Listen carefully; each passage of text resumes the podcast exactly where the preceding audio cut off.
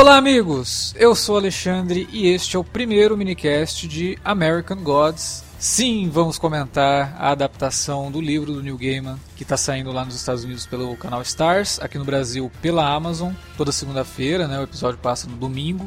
Na segunda-feira já tem disponível para quem assina o Amazon Prime. Então dá para acompanhar a série por meios legais e ouvir o nosso podcast logo depois. E para falar de American Gods com a gente, tá aqui o Felipe Pereira. Olha, impressionante, cara. Eu não sou muito fã do, do, do Neil Gaiman, e, mas mesmo assim fiquei assustado com, com a qualidade do, do produto final, cara. Esse piloto promete pra caramba. Esse... É, acho que deixou todo mundo com a cabeça lá no teto, né, cara? Porque visualmente embasbacante, violento, é, com texto que não tá muito preocupado em te explicar, porque todo mundo fala assim: ah, o piloto tem que situar tudo que tá acontecendo para você voltar no próximo episódio, e ele não situa tudo que tá acontecendo, ele não, te dá cara. pistas, né? E você quer voltar porque agora você quer saber o que, que tá acontecendo, né? Eu... né? É bizarro, cara, porque é tão caótico quanto, quanto o meio ali da Divina Comédia de Dante Alighieri. E, cara, é impressionante, tipo, tem todas as marcas do, dos seriados da, da, da Stars e consegue ter uma identidade bem própria mesmo, né, cara? A gente tem dado Sim. sorte com, os, com os o, pelo menos os primeiros episódios dos minicasts que a gente tem feito. A gente não pode garantir sobre nem Fargo, é. nem American Gods, né? A gente já viu Legion e praticamente todos os episódios foram, foram bem legais. Até agora temos dado sorte, cara. Cara, 2017 tá um ano muito legal para seriados, né? É, o ano passado a gente ficou muito assim, porra, vai ter muito filme legal e a gente acabou se decepcionando com um monte. E para esse ano a promessa são os seriados. Pô, a gente vai ter Twin Peaks daqui a algumas semanas, né? É, e tem o retorno de Game of Thrones, então tem muita coisa esse ano e parece que tá tudo muito legal, cara. Tomara que esteja. Mas vamos falar de American Gods logo depois da vinhetinha. Não sai daí. Você curte os podcasts do Cine Alerta e quer ajudar a gente a manter esse conteúdo no ar? É muito fácil. www.padrim.com.br barra Cinealerta. Entre lá, dê uma olhada nos planos que temos à disposição e nos ajude. Como um dos nossos colaboradores, você ainda pode participar de hangouts, de sorteios mensais e de um grupo secreto no Facebook, onde você pode dar críticas, sugestões de pauta e muito mais. www padrim.com.br barra cinealerta. Entra lá, é rapidinho e você pode ajudar a manter o Cine Alerta no ar com esse conteúdo que você gosta. Fique agora com o podcast.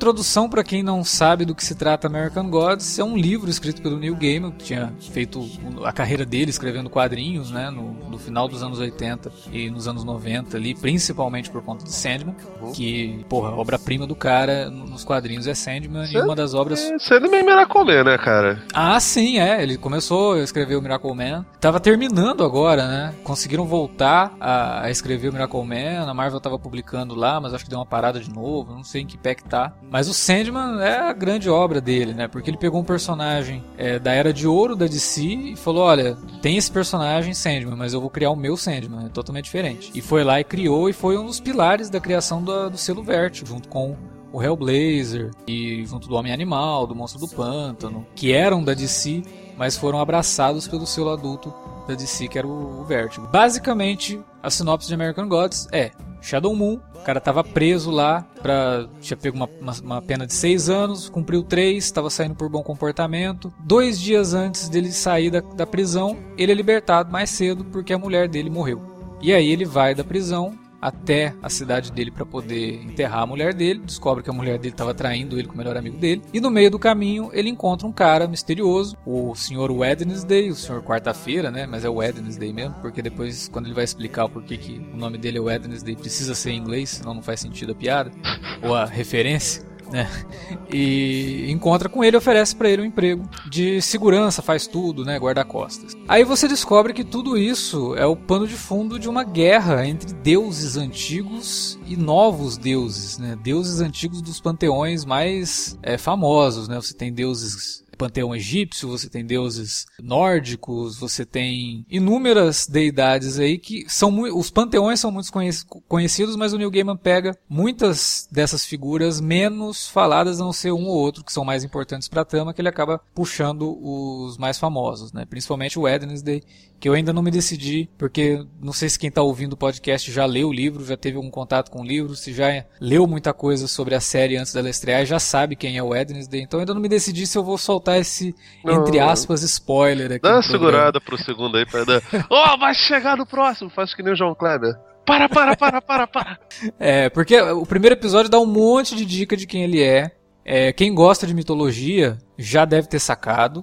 Quem é curioso já foi dar uma pesquisadinha no, na origem da palavra Wednesday. Então já tá dando uma dica aí. Se você procurar no Google origem de Wednesday, talvez você encontre e fique sabendo quem que é esse personagem vivido brilhantemente pelo Ian McShane no piloto, cara. O Ian McShane dá um show, ele rouba a cena e provavelmente vai roubar a cena durante o resto da série. Então fiquem aí com a curiosidade. É, e aí talvez, quem sabe, nos próximos episódios a gente se aprofunde mais em quem são esses deuses aí. Não, não é difícil de encontrar quem são todos eles. É, no Wikipedia, por exemplo, tem a lista dos personagens, ele te fala quem que é quem. Eu acho que talvez seja melhor quem nunca leu o livro descobrir assistindo a série, mas né, por isso que eu estou considerando isso spoiler. Mas quem tem curiosidade, vai lá e procura, que, que vale a pena aí. O livro, assim como outras obras do Neil Gaiman, o próprio Sandman, Neverwhere, que foi escrito para ser uma série de TV lá nos anos 90, e por conta de uma produção meio mambembe, acabou não fazendo muito sucesso, mas é uma série bem legal. Quem tiver a oportunidade de assistir, vai atrás. Depois ele adaptou o roteiro da série para livro e quadrinho. Mas o Neil Gaiman gosta de falar sobre histórias. Ele, ele não gosta de escrever sobre história com H maiúsculo. Ele gosta de falar sobre histórias, sobre contar histórias, né, sobre storytelling. Sandman é sobre isso e Deus Americanos é sobre isso. E a série soube mostrar isso muito bem, colocando como prólogo uma cena que está no final do terceiro capítulo do livro. Para criar esse prólogo, ele já te mostra uma figura que depois vai aparecer na série, a gente vai descobrir quem é ele, escrevendo, né, contando uma história. E aí essa narrativa vai levar para o que a gente vê nesse piloto aí. Num primeiro momento pode parecer meio jogada aquela história sobre os vikings chegando na América e fazendo sacrifícios por Odin e tudo mais, mas depois vai se conectar muito bem com o que acontece ali. E essa, essa, essa característica do Neil Gaiman de falar sobre storytelling, ele acaba fazendo isso comentando outras coisas, né? Então, para falar sobre storytelling, ele fala sobre criatividade, ele fala sobre imaginação e ele fala principalmente em deuses americanos, sobre crença, né? O poder da crença para manter vivo um deus, né? O poder da, da, de ele não ser esquecido. Né? Isso é muito bonito. Deus, deuses como figuras mitológicas que para não serem esquecidas precisam que as pessoas, obviamente, que as idolatrem. O, o, uma das coisas que eu acho muito curiosa, assim, né, é, inevitavelmente a gente vai falar sobre religiões, principalmente religiões contemporâneas, quando for comentar sobre American Gods, né? E Sim. uma das coisas que eu acho muito curiosa e até meio contraditória em relação à, crença judaico-cristã é que tenta se fazer uma enorme diferenciação entre a postura de Yahvé, né, Jeová, o Deus judaico-cristão, de outras deidades como as gregas greco-romanas, como as egípcias, como as nórdicas, esse negócio todo. É, no entanto, existe uma característica que é comum a todas elas, que é a vaidade e a necessidade de que se idolatrem esses deuses para que eles possam existir, para que eles possam fazer. Então, tipo, seres que são onipotentes, possíveis criadores do, do, do, do mundo e essas coisas todas. Do universo, né? Não é, do, é, do, do universo. Do universo precisa de alguém. Da vida precisa... e precisa ser adulado pra. É, é, muito doido, né? Porque, tipo. É, lá no, no, nos mitos gregos, basta você botar qualquer desenho do Hércules, é, não necessariamente da Disney, da Disney não, porque ele tenta botar um negócio bem maniqueísta cristão no meio, uhum. mas qualquer historiazinha e contozinho sobre, sobre Hércules, ou as histórias antigas do, do Thor lá na Marvel, do, do Jack Kirby, esse negócio todo, você vai ver que os deuses não têm qualquer cerimônia em necessitar de, de adulação para poder entregar as coisas ao, ao povo, ao homem, né? É, uhum. no entanto, o Deus cristão não. Existe um dourar de pílula em volta da figura do, do Deus cristão que, por vezes, acaba fomentando essa coisa, tipo, de, de ele ser um, um ser vaidoso e de precisar de toda essa adulação igual aos outros deuses. Uhum. É, mesmo que a maioria dos evangélicos tenham, tentem repelir pra caramba, porque é uma, uma, uma religião monoteísta de apenas um Deus e que normalmente considera que todas as outras entidades que não iguais a, a, ele, ao Deus, ao Criador, sejam necessariamente demoníacas, né? E, e American Gods acaba brincando com essa coisa também. Não necessariamente apontando pro Deus cristão, tá? porque não tem é, qualquer menção sobre isso, mas todas as manifestações do divino, das menorzinhas, assim, até as mais surpreendentes, elas mostram isso, né? Deuses que precisam ser venerados para dar algum tipo de prazer para o homem e necessariamente é, mostrar para ele o seu poder, o seu dom, essa coisa toda.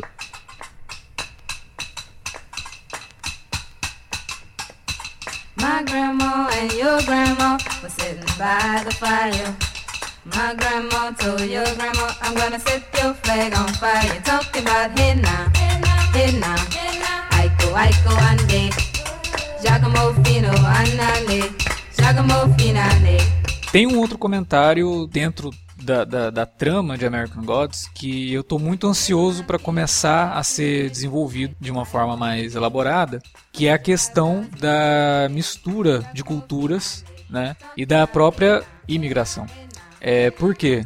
Nesse universo de American Gods, os deuses eles foram parar nos Estados Unidos de acordo com as culturas que foram chegando é, através dos imigrantes. Uhum. É, então, se você tem, por exemplo, o Leprechaun, né, o duende ali, vivido pelo Pablo Schreiber, que, cara, também é outro que rouba muito a cena. Ah, cara, que cara Ele tá demais. Eu, cara, eu adoro, adoro ele no Orange is the New Black. O personagem é um dele personagem... é um bosta total. Exatamente, ele é muito um personagem bom, cara. odioso. Mas é um, um ator que consegue passar isso tão bem que você admira a capacidade dele e você gosta de ver aquele cara em cena, mesmo sendo um babaca, um filho da puta. E ele é ótimo pra, entre... pra interpretar babacas, né? Exato. Como ele faz aqui no American Gods de novo, fazendo um cara brigão e tal, meio hooligan, né? Ali no bar. Por exemplo, ele, ele sendo uma, uma figura mitológica, como que ele chegou na América, né? através dos imigrantes irlandeses. É, então,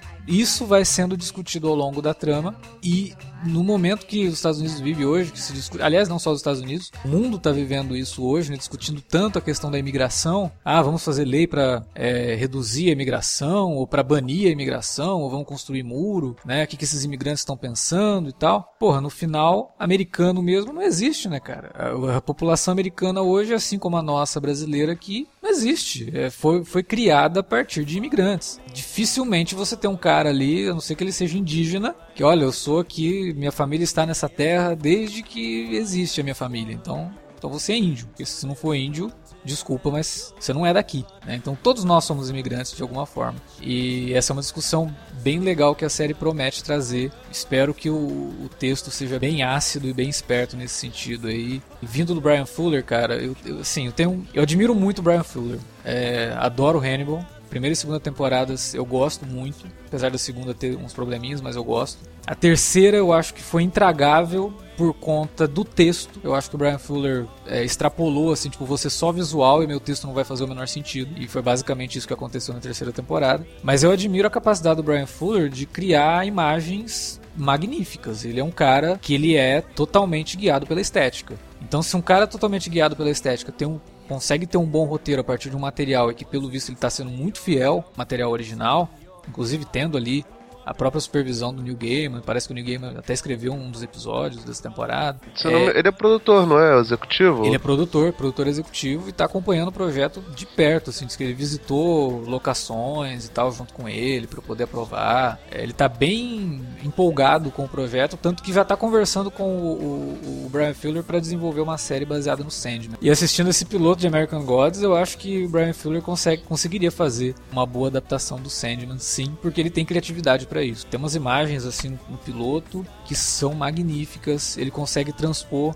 o espectador para um universo fantástico, né, um universo de fantasia urbana, de uma forma muito natural, mesmo utilizando de imagens que remetem à, à, fantasia, que remetem a você realmente acreditar, né? É legal porque o Wesley fala pro, pro Shadow Moon, né? Tipo, tudo depende da crença, né? Estamos aqui nesse avião, Newton vai dizer que as leis da física fazem com que o avião voe porque o, o ar passa em volta das asas, não sei o que, mas nada disso. Isso aqui tá voando porque as pessoas acreditam que ele voa. Pois é. É, as pessoas estão aqui dentro, não é por causa do Newton, porque elas têm fé que esse troço voa, né? Porque não faz o menor sentido você olhar isso e falar isso daí voa. Pô, é, faz. É muito engraçado, assim, porque levando em consideração qual é a identidade do Wednesday, é muito papo de velho, né? Caralho, no meu tempo não tinha essas merda, não. É, as pessoas estão viajando aí pelo, pelo, pelo mundo através do, do de, um, de uma máquina, mas, porra, eu não acredito nesse negócio, não, entendeu? Tipo, é, é tipo teu avô que olha você mexendo no WhatsApp e fala que você não tá falando com a tua tia agora, filha da puta. É, meio, meio puto assim, meio pereio. Porra, uma adaptação brasileira de American Gods, o Pereio daria um bom Ednes. Né? Ah, tá louco, cara. O Pereio é pra qualquer coisa, cara. Se for fazer um filme do Crush o palhaço, bota o Pereio. O Pereio, inclusive, é um cara que ele depende que as pessoas acreditem nele pra ele aparecer, né, cara? Porque ele some, Aí de repente começam a falar no Pereio, ele tá em tudo, aí depois ele some de novo, faz locução de, de comercial. É um, é um, sujeito foda.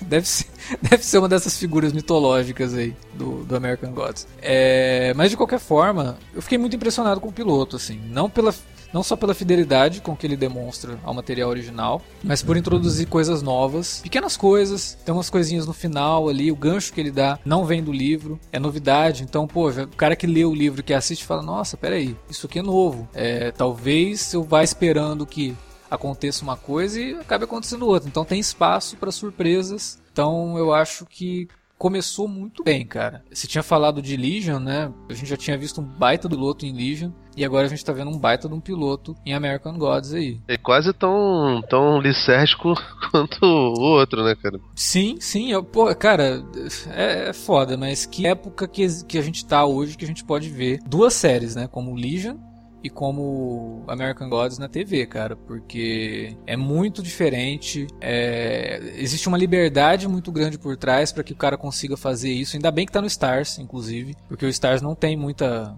muitos problemas com censura, né? Spartacus que o diga. Aliás, a gente deu sorte com a série do Stars também, né?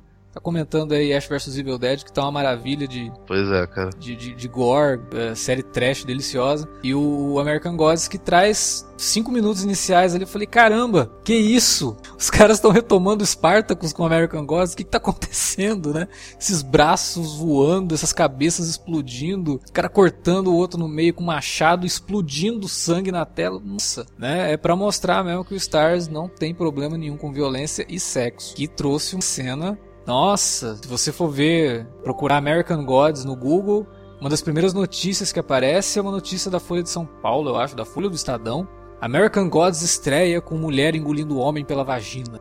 Cena polêmica. Falei, cara, será que o cara se ofendeu assistindo a cena? Não entendi. Por que dá o, o destaque para isso, assim, dessa forma? Tá na manchete da, da, texto sobre a série, sabe? Como se isso fosse. Calma, gente. É só uma cena de uma, de uma, de uma série de fantasia que tem uma deusa que precisa ser idolatrada. As pessoas se ofendem com sexo, né? Eu acho, acho legal isso, cara. O Brian Fuller mesmo, ele teve esse problema no, no, no Hannibal, e ele deu declarações, assim, falava, cara, eu tô na NBC com o Hannibal, e na NBC eu consigo mostrar o Hannibal pegando um, uma perna de um cara e cortando como se fosse um pernil de porco, mas eu não posso mostrar uma cena de sexo. É complicado. E quando ele mostra uma cena de sexo, nossa, é polêmico. Ah, cara, é complicado, né? Porque, tipo, eu lembro que uma vez eu tava conversando com um amigo meu sobre, na, na época que eu ainda era uma pessoa mais, mais cristã, ele queria desenvolver um, um, jogo baseado em coisas da Bíblia, né? E aí eu falei, pô, cara, se você for desenvolver um jogo baseado né, em algumas passagens da Bíblia, quando você chegar na parte de Rei Davi, você vai ter que mostrar bastante putaria e violência pra caraca, né? Não, não vai ter que não. Ué, por que não? Não, porque não tem nada a ver com os valores cristãos. Eu falei, tudo, tudo, tudo bem, não tem a ver com os valores cristãos, mas tem a ver com o contexto histórico em que se passa lá a coisa toda, a fidelidade com o texto, porque o texto mostra que rolava uma putaria das brabas, mostra incesto dentro da família de, de, de Davi, mostra traição, mostra o, o Davi mandando o, o marido da, da mulher que ele desejava pro, pro, pra frente de batalha para morrer, entendeu? Então, tipo, praticamente toda a literatura clássica e que trata de, de, de um período on, desse período aí onde, onde se passa as histórias e essas mitologias, mitologia nórdica, grega, todas elas são carregadas de violência e de muita sexualidade. Sim. Ah, essa carolice que, que tenta envolver as, as figuras divinas é completamente anacrônico, cara. Não faz não tem lógica nenhuma. É muito doido, cara. É, eu, eu, achei a cena fantástica. É, é, corajosa, claro que ela é corajosa, mas não é polêmica. Só uma cena, faz parte da história. Inclusive, acho até legal porque a gente vai acompanhar essa história da Bilquis aí, é, paralela ao que, tá, ao que vai acontecer com o Shadow Moon com o Sr. Wednesday, né? Então, até que tudo se encaixe, vai demorar um pouquinho ainda durante a primeira temporada. Quer dizer, vamos, vamos ver também em nível de adaptação o que, que o Brian Fuller pretende fazer para juntar isso daí, mas por enquanto vai ser paralelo. Cara, aquele quarto dela, que produção é aquela, cara? Sabe? Que, que, que desenho de produção é aquele, né? O, o Brian Fuller visualmente consegue fazer umas coisas malucas mesmo. Hannibal é, é um, um, show, cara, de, de, desenho de produção, assim, de direção de arte. E pelo visto, o American Gods vai cair nesse mesmo quesito aí. Pois é, cara, tá muito bonito. A, a abertura eu achei absurda. Nossa, a abertura ah. eu, eu, não consegui assistir o episódio a primeira vez sem ver a abertura umas três vezes, cara. Porque, cara, é muito bonito. É muito bonito, cara. cara. E, e, remete muito às artes do Dave McKean, que era o capista do Sandman, né? E que é um, um colaborador de longa data do New Gaiman. Tudo que o New Gaiman faz que envolve alguma coisa que tem visual, o Dave McKean tá lá fazendo alguma coisa. Inclusive, ele até lançou uma, uma edição não ilustrada, mas com algumas ilustrações de deuses americanos pelo é, Dave McKean, né? O cara é artista plástico maravilhoso. É, as capas de Sandman, todas elas dão vontade de você fazer quadros assim e colocar espalhados pela casa, porque são muito bonitas. E me lembrou muito a arte do Dave McKean, mas de uma forma mais moderna, mais contemporânea. É, me lembrou, assim, o, o de fato lembra o, esses trabalhos, né? Mas a, acredito até que o visual lembra até um, um, uma obra que normalmente esquecem do McKean, que é o nosso querido. É, é o, o Batman Arkham. O, como é que é? é Asilo, Asilo Arca, né? É, Asilo Arca que é com, com o Grant Morrison, que acabou sendo parte da, daquela segunda geração de, de da invasão inglesa nos quadrinhos americanos. É. E que, pô, cara, é aclamadíssima. Normalmente o Maquin faz mais capas, né? É. E nessa daí ele faz já uma, uma história maior. É, a abertura, é, ele, ela, ele pinta ela, toda ela... a história, né? É uma parceria dele com o Morrison que deu muito certo, cara. Porque o Maquin. O Morrison é maluco. Aí o Maquin é extremamente criativo, ele conseguiu é, transmitir a maluquice do Morrison naquilo, cara. Cenas que tem o Coringa, e aí você pula para cenas que tem o Duas Caras, que é o layout das páginas vai mudando conforme vai entrando os vilões. Porra, é, é muito bom, cara. A música da abertura, acho que é uma música original pra série, é o tema de abertura da série mesmo, mas me lembrou muito o tema do. que também não é original, que é o Immigrant Song, mas da versão que tá na. o Millennium lá, o, os homens que não amavam as mulheres. Ah, sabe? Ah, sim. Me lembrou muito. O ritmo, sei lá, hoje em dia tudo é feito com trilha temporária, que os caras colocam uma música só para marcar a edição e depois que entra a música que vai entrar mesmo. Eu não duvido que tenham utilizado música do homem, dos homens que não amavam as mulheres para criar o ritmo da abertura, não. Aliás, faz até sentido. Immigrant Song seria uma boa música para tocar em, em American Gods. Pois não, não. Parando para pensar. Tu tá vendo, né, cara? Parando para pensar, eles poderiam até ter utilizado essa música aí. E, e agora, cara, bastidores, não dá nem para saber se foi isso, mas eu acho que eles tentaram usar e depois trocaram por uma outra música genérica que parece, sabe? Aí você descobre que o Led Zeppelin não deixou, mas deixou o pessoal da Marvel usar no trailer do Thor, né? Ah, mas não é grana, né? Mais grana, tem Kate Blanchett, tá ligado? Pô, cara olhou. Aí, Max Shane ou Kate Blanchett? Sabe que é Kate Blanchett? Não tem nem discussão.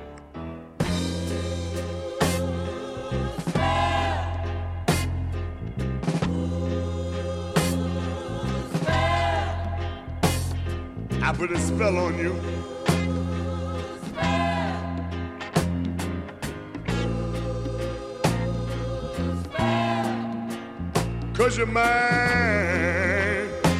O elenco, a gente não comentou muito, assim, falamos do Ian McShane, o Rick Whittle, que é o Shadow Moon, eu gostei.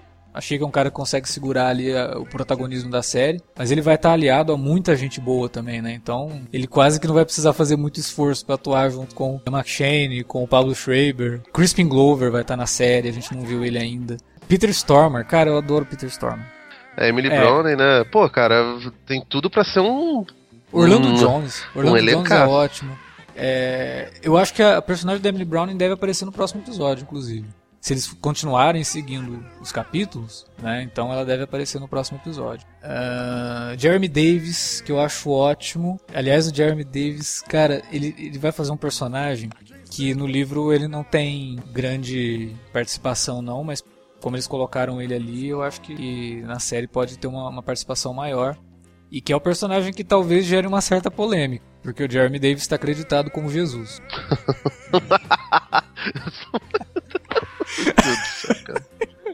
Grandes chances de dar merda, cara. Olha. Então, vamos esperar para ver o que vai acontecer. O Jeremy Davis, eu não sei se vocês estão ligando o nome à pessoa, ele estava em Lost, ele era o Faraday, que é um personagem que ganha uma importância bem grande na série. E se vocês lembraram da fisionomia do Jeremy Davis, vocês vão entender porque que eu falei que ele talvez fazendo o papel de Jesus soe um pouco esquisito. Mas vamos ver. Vamos, vamos, vamos ver o que, que vai acontecer com essa aparição dele aí. E tem a Gillian Anderson, que também não apareceu ainda no piloto, mas as imagens já divulgadas com ela na série são incríveis. Tem ela, cara, tem ela de Marilyn Monroe. Vai ser assim, o, o ápice da, da Gillian Anderson numa série de TV, porque eu acho que ela vai se divertir a beça fazendo coisas assim que ela nunca fez antes e se soltando mesmo, sabe? Ela vai fazer mais de um personagem? Não, ela faz uma personagem, mas pelo que eu vi no, nos momentos que a, que a série mostrou, tipo de fotos e tal, cada vez que ela aparece, ela vai estar caracterizada como uma atriz ou como uma personalidade. Acho que tem ela até de David Bowie, cara. Vi um, um negócio Isso. desse, de Zig Stardust, Isso. né? Então eu acho que vai ser. Gente tá aqui no primeiro episódio falando do Ian McShane, eu acho que a gente vai voltar aqui para falar da Gillian Anderson, cara, porque eu acho que vai ser o show dela nesse toda vez que ela aparecer. É, cara, eu, eu levo fé pra caramba nela, acho que provavelmente vai ser uma das melhores participações. É. Cara, eu sei que esse ano a gente começou muito bem com a série de TV uma série envolvente, sabe? Você não quer parar de assistir, a hora que termina você quer já ver o próximo episódio. Eu assisti o piloto duas vezes e tava até querendo rever antes da gente gravar, mas acabou que não, não, não deu tempo, mas quem sabe depois que a gente gravar eu revejo, porque, cara, fiquei impressionado mesmo com o nível de qualidade e que tá no momento certo de fazer essa adaptação. É, muito se falava sobre adaptar American Gods para o cinema, e aí chegaram a dizer que era inadaptável, porque é uma história muito complexa, teria que fazer mais de um filme. E eu acho que ele encontrou o formato correto, o formato certo, série de TV, encontrou o lugar certo, que é o Stars, que está dando essa liberdade pro cara extrapolar e colocar violência, colocar sexo da forma mais é, sem pudor possível, né? O que a gente viu até agora tá valendo pra caramba o, o ingresso e investimento da, da, da Stars nisso, né, Sim. cara? De certa certa forma, para mim é um passo à frente do que a Star, vinha, a Star se vinha fazendo, né? Uhum. Finalmente tá se dando vazão a outro tipo de, de, de, produto, né? É uma abordagem mais adulta, né, cara? Porque podia. Eles podiam continuar no, no na mesma toada de sempre, não se preocupando tanto com, com, com coisas. É, Ash vs Evil Dead é muito legal, mas ainda assim é uma coisa mais. mais, não, a... mais viajandona, né, cara? Isso daí não, é uma série adulta pra caramba, sim, né? Sim, não, mas o Stars tem algumas séries boas, sim, cara. É, Girlfriend's Experience foi uma série que eu gostei bastante, que é baseada naquele filme do Soderbergh. É um drama muito interessante. É, é diferente no, no, no, ritmo, não é uma série muito movimentada nem nada, mas é, é bem legal e bem corajosa. É, Outlander, que é uma série que muita gente comenta também e eu acho que valeria a pena dar uma conferida. Eu não sei Black Sails, né, que acabou agora, 2017, mas também me parecia ser uma série bem comentada que o pessoal gostava, assim, uma série de piratas e tal. Mas com American Gods eu acho que ela entra num patamar acima. Eu acho que ela consegue se equiparar, inclusive, à própria HBO, sabe, com American Gods. E, e até porque é, uma, é uma, um produto que tem qualidade suficiente para bater de frente com produções como Game of Thrones e com outras séries da, da, HBO aí que a gente admira tanto. Então, tomara que o Stars mantenha isso aí no ar. É, como uma TV Premium, não tem toda aquela questão de que ah, a audiência tá fraca, não sei o que, não se importa tanto com isso, né? Porque ela depende mesmo de quem assina ela. Então, vamos, vamos, vamos ver. E tem esse acordo com a Amazon de distribuição é, mundial aí, através do Amazon Prime, que acaba dando um gás também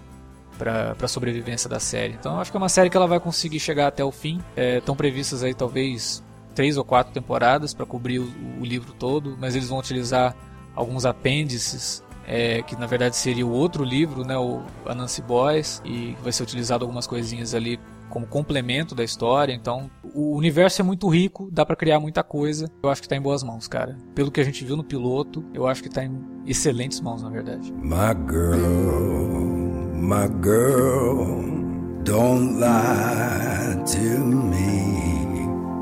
Tell me where did you sleep last night?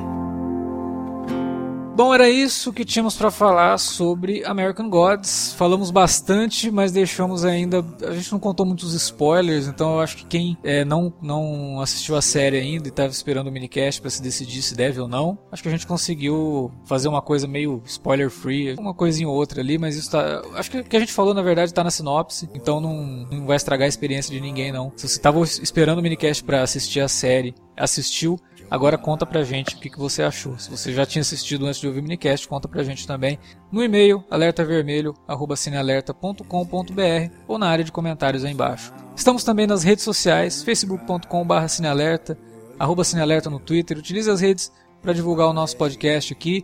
Eu acho que seremos os únicos a fazer podcasts semanais de American Gods e Fargo também. E divulgue aí quando a gente lançar. Beleza? Então é isso, gente. Valeu pela audiência de vocês. Até semana que vem com mais minicasts de Fargo e American Gods.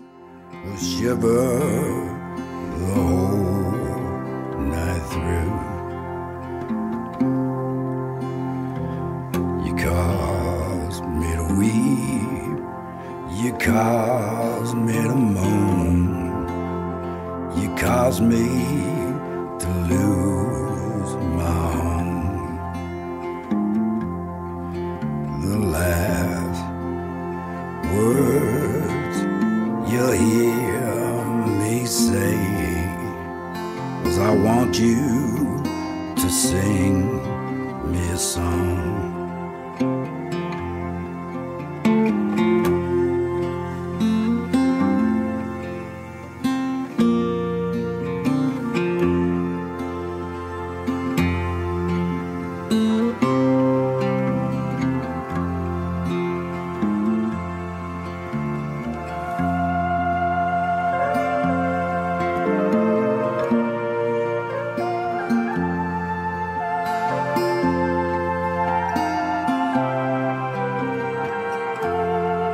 In the pines, in the pines, where the sun never shines, will shiver the whole night through. My girl, my girl, where'd you sleep last night? Not even your mother knows. In the pines, in the pines, where the sun never shines, shiver